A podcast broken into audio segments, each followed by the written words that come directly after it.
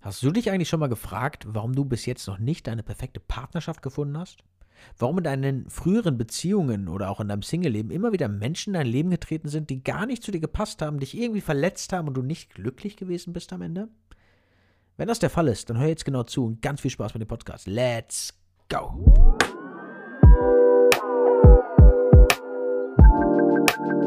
So good, baby, baby. It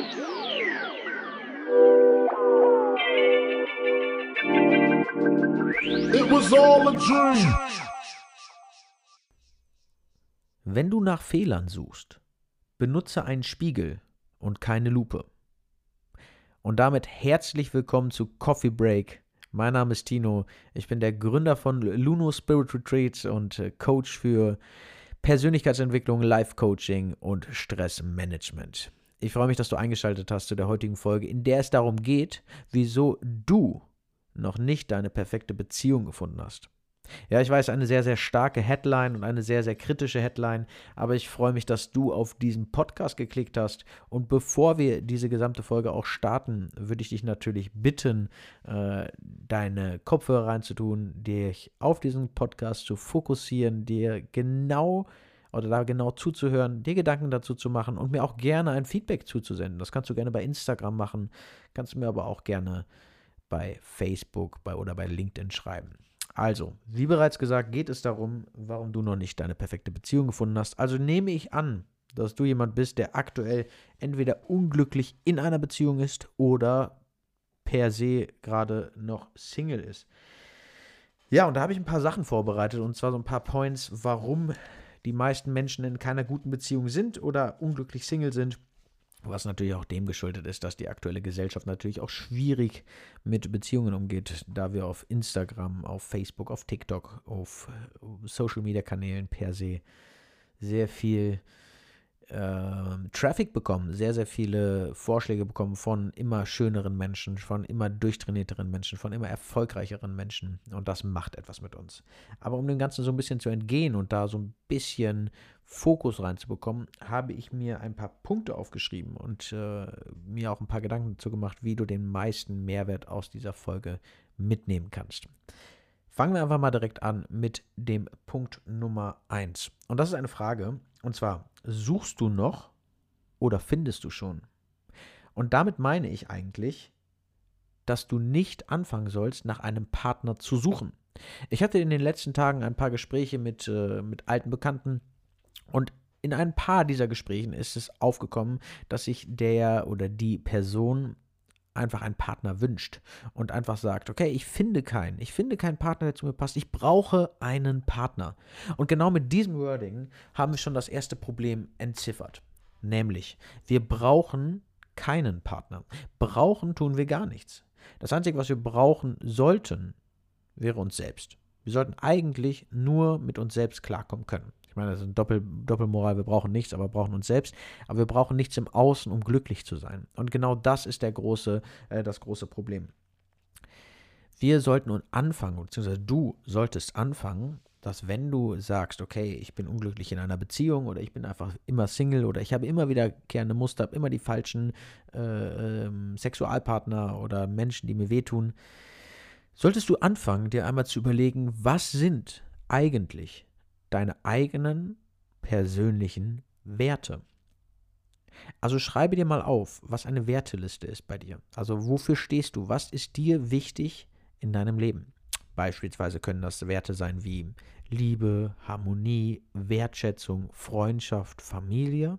Kann aber auch genau das gleiche sein wie Abenteuerlust, Reisen, Erfolg, Geld, materielle Dinge.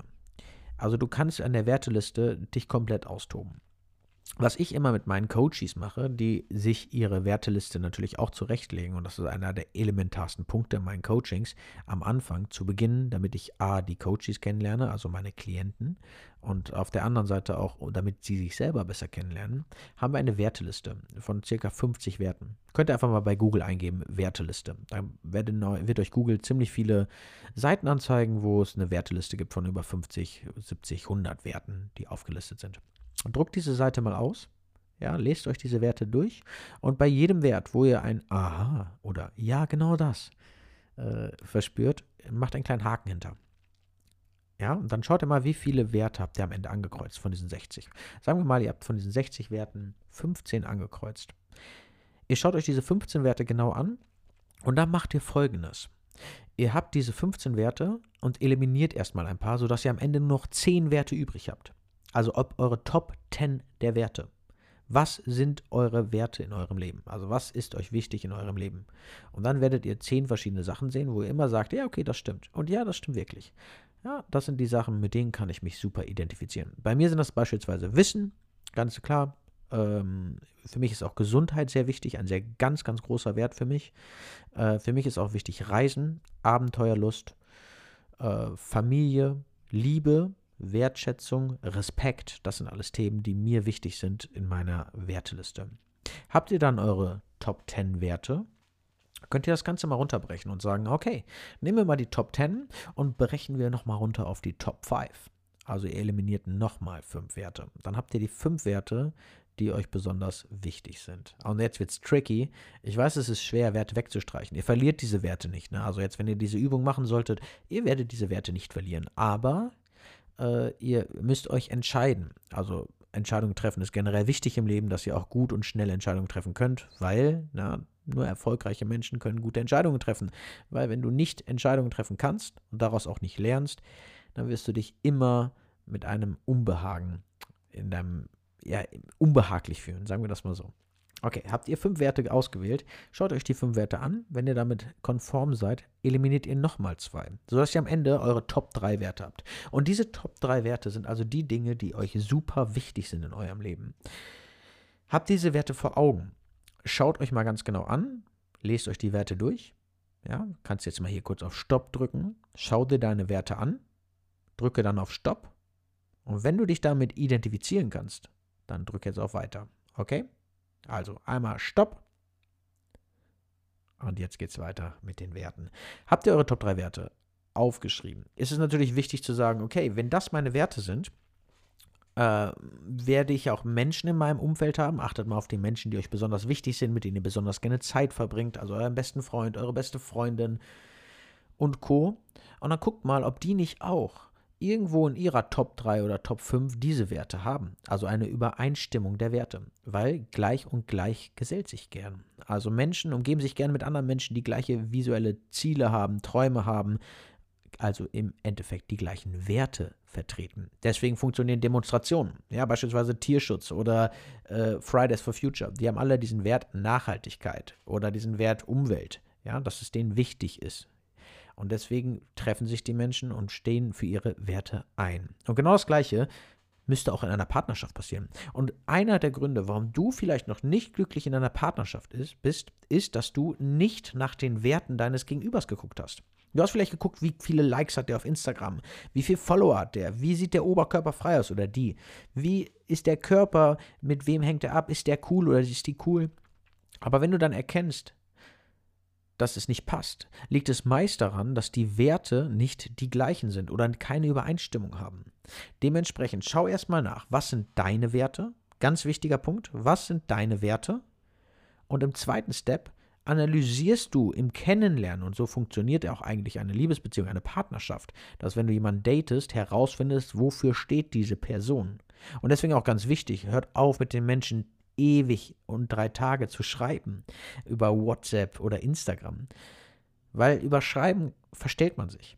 Trefft die Person, sofern das möglich ist wegen Corona, das ist mir schon bewusst, aber trefft die Person in Real Life und guckt euch an, wofür steht diese Person ein.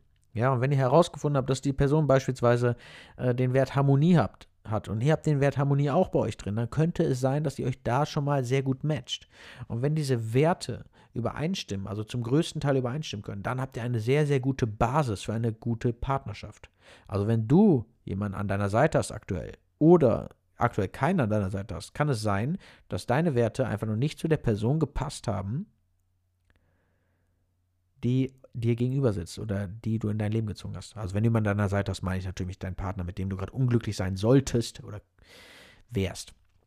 So, also Werte, ein ganz, ganz großer Themenbereich. Schaut euch an, was sind da eure Werte, Arbeitet mal aus, was sind eure Werte und was sind die Werte eures Partners oder eurer potenziellen Partner, Partnerin äh, und guckt mal, ob es da Übereinstimmungen gibt. Das ist erstmal Punkt 1. Jetzt fängst du an zu klammern. Und das passiert sehr schnell bei Menschen, wenn sie in dieser, in dieser Brauchersituation sind. Also sie machen sich abhängig von jemandem, also von ihrem Gegenüber und sagen, okay, Hauptsache ich habe jemanden, Hauptsache ich liebe jemanden oder jemand liebt mich und jemand ist da. Und damit fängt dieses Klammern an. Dreht das Ganze mal. Jeder von euch war schon mal einer, der ein Braucher war und jeder von uns wurde auch schon mal gebraucht. Dieses Gefühl, gebraucht zu werden, ist ab irgendeinem gewissen Punkt nicht mehr angenehm. Wenn irgendjemand dir die ganze Zeit schreibt, beispielsweise bei WhatsApp, wenn mir jetzt jemand schreiben würde oder meine Partnerin mir schreiben würde, Tino, was machst du? Und ich antworte nicht direkt. Und dann schreibt sie wieder, hey, äh, warum antwortest du nicht? Was tust du? Mit wem bist du? Warum bist du unterwegs? Mit äh, wie lange bist du unterwegs? Und mich damit nerven würde, würde sie ganz schnell, würde sie ganz schnell bei mir ein Gefühl erzeugen von wegen, sie kontrolliert mich, sie möchte mich besitzen, sie, möchte, sie braucht mich, sie möchte mich besitzen und äh, versucht mich unter Kontrolle zu haben, also ihren eigenen Kontrollgedanken aufrechtzuerhalten. Und da fängt dieser ganz große Problempunkt an.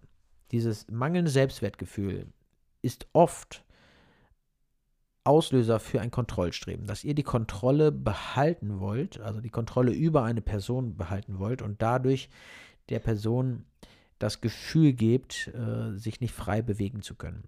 Und einer der großen Gründe, warum viele Beziehungen nicht funktionieren, ist, dass eine Person in dem Braucherzustand ist und dadurch sich instinktiv die andere Person auch zu einem Braucher entwickelt. Und wenn ihr zwei Braucher habt, also zwei Menschen, die sich gegenseitig brauchen und abhängig voneinander sind, haben am Ende eine toxische Beziehung, weil beide von der Energie des anderen leben. Ja, von der, von der kon eigenen Kontrolle besessen, versuchen sie die andere Person einzuschränken. Und beide schränken sich so weit ein, dass beide Personen total eingeengt sind und gar keine Möglichkeit haben mehr zur freien Bewegung. Und das macht unglücklich. Weil wir Menschen haben eigentlich nur einen Grund, äh, ein, ein Ziel in einer Partnerschaft. Wir wollen Liebe, wir wollen Nähe, wir wollen Geborgenheit aber wir wollen auf der anderen Seite auch frei sein. Wir wollen auf der anderen Seite auch trotzdem unser Ding machen können. Wir wollen trotzdem unterwegs sein. Wir wollen trotzdem äh, auch mal das Stuff mit unseren Freunden machen, ohne dass der Partner oder die Partnerin ähm, nervig ist und die ganze Zeit hinterfragt, was denn da geht.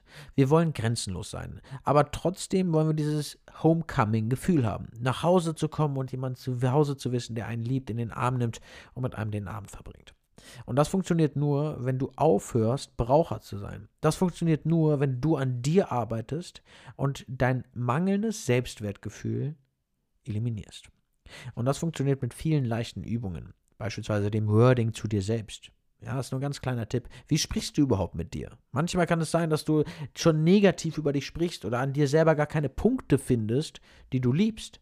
Ja, liebst du denn überhaupt etwas an dir? Ja, wenn du merkst, dass du nichts an dir liebst, wie soll denn jemand gegenüber dich überhaupt lieben können? Und das projizierst du auf ihn, indem du ihn versuchst zu besitzen. Also ein ganz, ganz wichtiger Punkt, warum du eventuell noch keine erfüllte Beziehung oder Partnerschaft hast, ist, dass du mit deinem mangelnden Selbstwertgefühl ein Braucher bist und damit anfängst zu klammern und an jemanden zu hängen. Und das wird auf kurz oder lang nicht funktionieren und ihr werdet beide unglücklich sein. Und es kann sein, dass du genau deswegen aus diesem Grund gerade diesen Podcast hörst. So, und wir kommen zum letzten Punkt. Und dieser Punkt ist einer, der mir besonders wichtig ist, weil an diesem Punkt habe ich über die letzten Jahre auch viel gearbeitet, hatte dort auch sehr, sehr viele Blockaden. Ne, musste ich auch mit am meisten mit dran arbeiten. Also, der letzte Punkt, warum du keine, aktuell noch keine erfüllte Partnerschaft hast. Könnte sein, dass du die Probleme nicht richtig kommunizierst. Also die Frage dahinter, wie kommunizierst du Probleme? Ja, ich hatte letztens ein Coaching ja, und habe, habe meinen Coach gefragt, ja, okay, wie sprichst du denn mit deinem Partner? Und äh, die Person meinte, ja, wir sprechen schon oder wir reden schon sehr viel. So, aber nur weil viele quantitative Worte in dem Raum umherfliegen, heißt es ja nicht, dass dieses Gespräch auf einem hohen qualitativen ähm, auf einer hohen qualitativen Ebene sitzt. Kommunikation beginnt nämlich immer da, wo du nicht nur deine Worte aussprichst, sondern die Worte deines Gegenübers direkt verstehst. Das ist immer diese Sender-Empfänger. Also Schulz von Thun wird euch bestimmt etwas sagen. Für viele von euch ist das ein Begriff aus dem Deutschunterricht oder vielleicht auch in, äh, in, aus der Kommunikationswissenschaft. Ähm, dass die Person, die dir gegenüber ist, etwas sagt, also der Sender sagt etwas und du bist der Empfänger der Nachricht. Also der Sender kann A meinen und der Empfänger kriegt aber B mit. Wie viele Leute von euch, um jetzt mal ein Beispiel zu geben, hatten schon mal das Problem, dass sie sich mit einer Person unterhalten hat, äh, haben und die Person hat etwas gesagt und die Person hat das, also du hast das komplett falsch aufgenommen und hast das komplett missverstanden. Oder auch andersrum, du hast etwas gesagt und die Person dir gegenüber hat das komplett missverstanden, weil die unter dem Begriff beispielsweise Freiheit oder ähm, äh, ich gehe nur kurz raus, etwas ganz anderes interpretiert weil die ein ganz anderes Bild im Kopf hat. Und genau da beginnt Kommunikation. Zu verstehen, welches Bild der Gegenüber im Kopf hat, wenn man beispielsweise ein Wort sagt oder einen Satzausdruck oder eine, eine Rede, Redewendung. Kommunikation beginnt nämlich immer da, wo der andere aufhört, äh, den Satz zu beenden. Du überlegst dir, wo oder was hat sich die andere Person gerade äh, gedacht. Oder beziehungsweise was steht da gerade im, äh, im Raum. Kommunikation ist vielleicht auch der Punkt, der viele Sachen auch in unserem Leben schwierig machen. Ich meine, wir sprechen alle die gleiche Sprache hier in Deutschland, aber wir verstehen oder missverstehen auch ziemlich viel. Du kannst vielleicht anfangen, die Sachen genauer zu hinterfragen. Wenn jetzt zum Beispiel dein Partner sagt, okay, ich gehe heute Abend mit ein paar Leuten raus. Ja, dann hast du vielleicht im Kopf, dass die deine Partnerin eventuell mit ihren Mädels rausgeht, weil ein paar Leute können ja Mädels sein. Ähm, stellt sich aber heraus, dass sie dann mit nur Typen unterwegs ist und du bist eifersüchtig und äh, weißt nicht genau damit umzugehen. Also kannst du zukünftig genauer nachfragen, also in die Tiefe gehen. Ja, das nennt man dann Lupentechnik, um äh, der, die Frage so ein bisschen aufzuzetteln. Ja, was bedeutet denn für dich, mit ein paar Leuten rauszugehen?